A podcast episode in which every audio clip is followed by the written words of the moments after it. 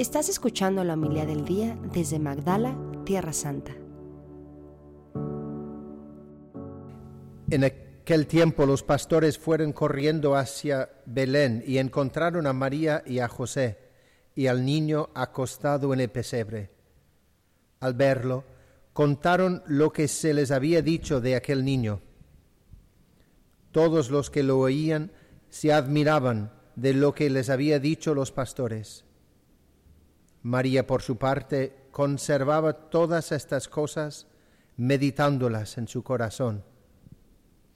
Y se volvieron los pastores dando gloria y alabanza a Dios por todo lo que habían oído y visto, conforme a lo que se les había dicho. Cuando se cumplieron los ocho días para circuncidar al niño, le pusieron por nombre Jesús, como lo había llamado el ángel antes de su concepción. Palabra del Señor. Gloria a ti, Señor Jesús. Muy amados hermanos, como les dije al inicio, estamos terminando un año, un año de bendiciones, de trabajo, de apostolado, de ministerio, de muchas cosas. Y estamos por iniciar una nueva página de nuestra vida.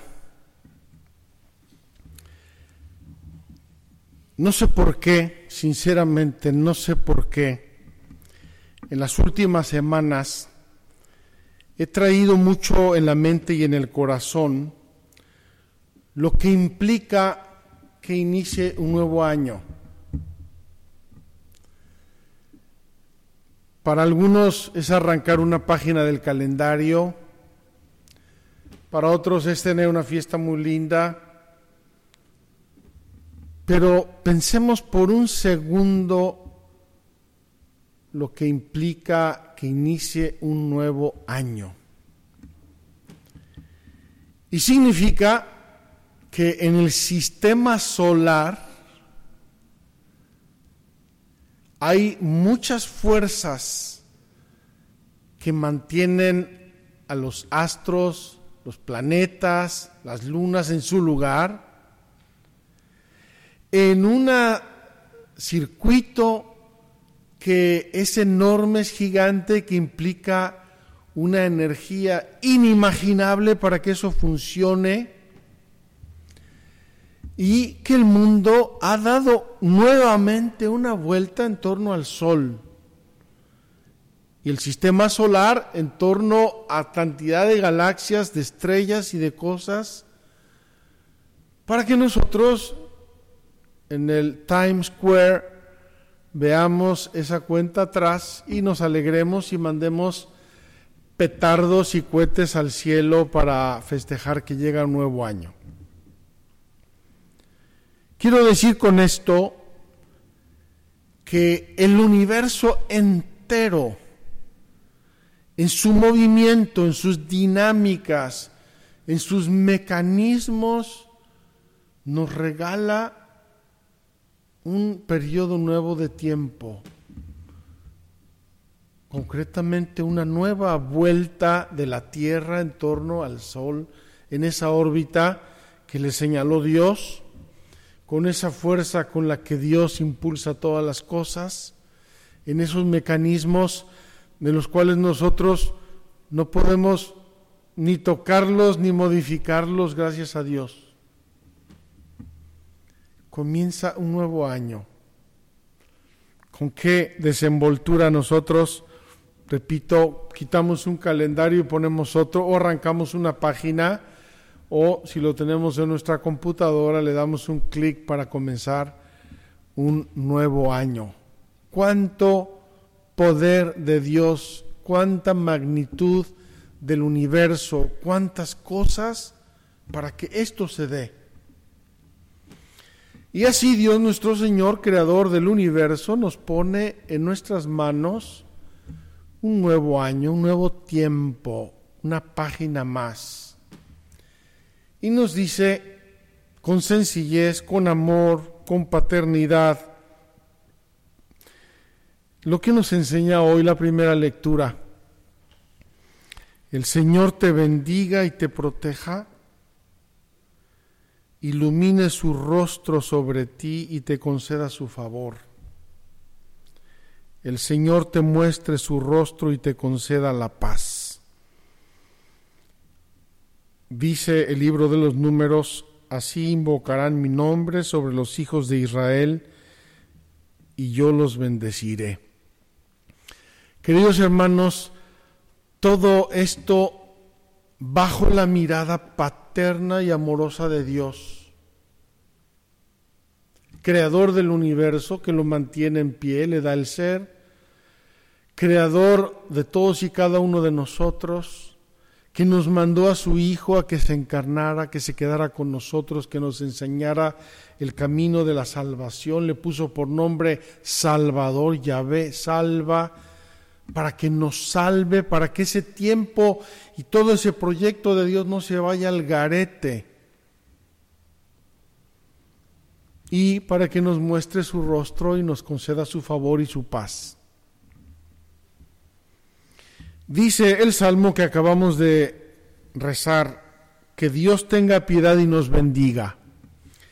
Que Dios tenga piedad no por el futuro, sino por el pasado, por lo que hemos hecho probablemente de mal, por las veces que nos hemos salido del camino, que nos hemos olvidado de Él, qué sé yo, por cuántos motivos tenemos que decirle a Dios piedad.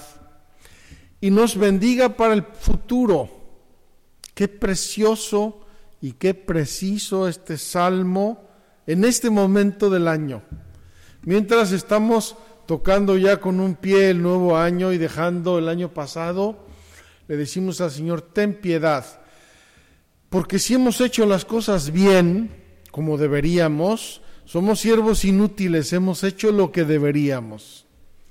Y si no hemos hecho las cosas bien, Señor, ten piedad y el futuro que nos bendiga.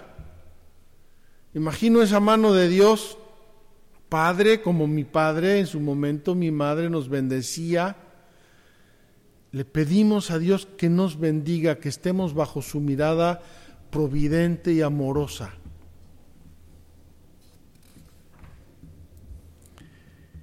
La lectura de la carta de San Pablo a los Gálatas no hace más que subrayar que todo este proceso y este mecanismo que cada uno de nosotros vive a su manera, lo debemos vivir con un corazón de hijos y delante de Dios Padre, amándolo, sirviéndolo, bendiciéndolo, agradeciéndole, confiando en Él. Y nos trae a la memoria incluso esa forma personalísima de Jesús de dirigirse a su Padre Dios. Abba, Padre, papá, Padre. Es decir, nos está invitando la liturgia de hoy a entrar en el nuevo tiempo de nuestra vida con esa confianza filial. Nuestro papá Dios nos cuida, nos ama, nos otorga sus dones, nos acompaña, nos protege. El Evangelio de hoy es para meditar, para contemplar. Esos pastores que van y encuentran todo como les había sido anunciado. Un papá, una mamá, jovencitos, preciosos, un niño envuelto en pañales en un pesebre. Todo como les habían anunciado. Ojalá, queridos hermanos, queridos amigos, que tengamos el corazón contemplativo de la Santísima Virgen María. María, por su parte, conservaba todas estas cosas meditándolas en su corazón. Hay cosas que no se pueden vivir sin meditarlas, sin reflexionarlas. Hay cosas que no se pueden pasar por encima, trompicones, siendo maravillosas como son y que tenemos que referir y agradecer siempre a Dios nuestro Señor. A mí me parece precioso que la liturgia de la iglesia nos presente como pórtico de entrada a un nuevo año la solemnidad de la Santísima Virgen María, Madre de Dios. Como diciendo, María es la puerta del cielo, así le decimos en las letanías. Puerta del cielo, casa de oro, arca de la alianza. Es esa puerta que nos abre a las dimensiones eternas de Dios en nuestro tiempo y nos lleva de la mano como una madre. Todos nosotros somos niños, por más viejos que seamos, somos siempre niños pequeños y la Virgen María de la mano nos introduce en esta nueva página y nos acompaña como una madre que consuela, que da seguridad, que, que acompaña, que fortalece a sus hijos con su presencia, con su mirada, con su intercesión, con su bendición. Qué maravilla, queridos hermanos, entrar en el año nuevo por esta puerta que es la Virgen María. Que sea la madre de nuestra esperanza, la madre de nuestra fe, la madre y maestra de nuestra caridad. Vamos a pedírselo en esta celebración llenos de alegría y de confianza mientras nos acercamos ya en minutos a el nuevo año que está por abrirse. Que así sea. Muchas gracias por escucharnos. Si quieres conocer más acerca de Magdala, síguenos en YouTube y Facebook.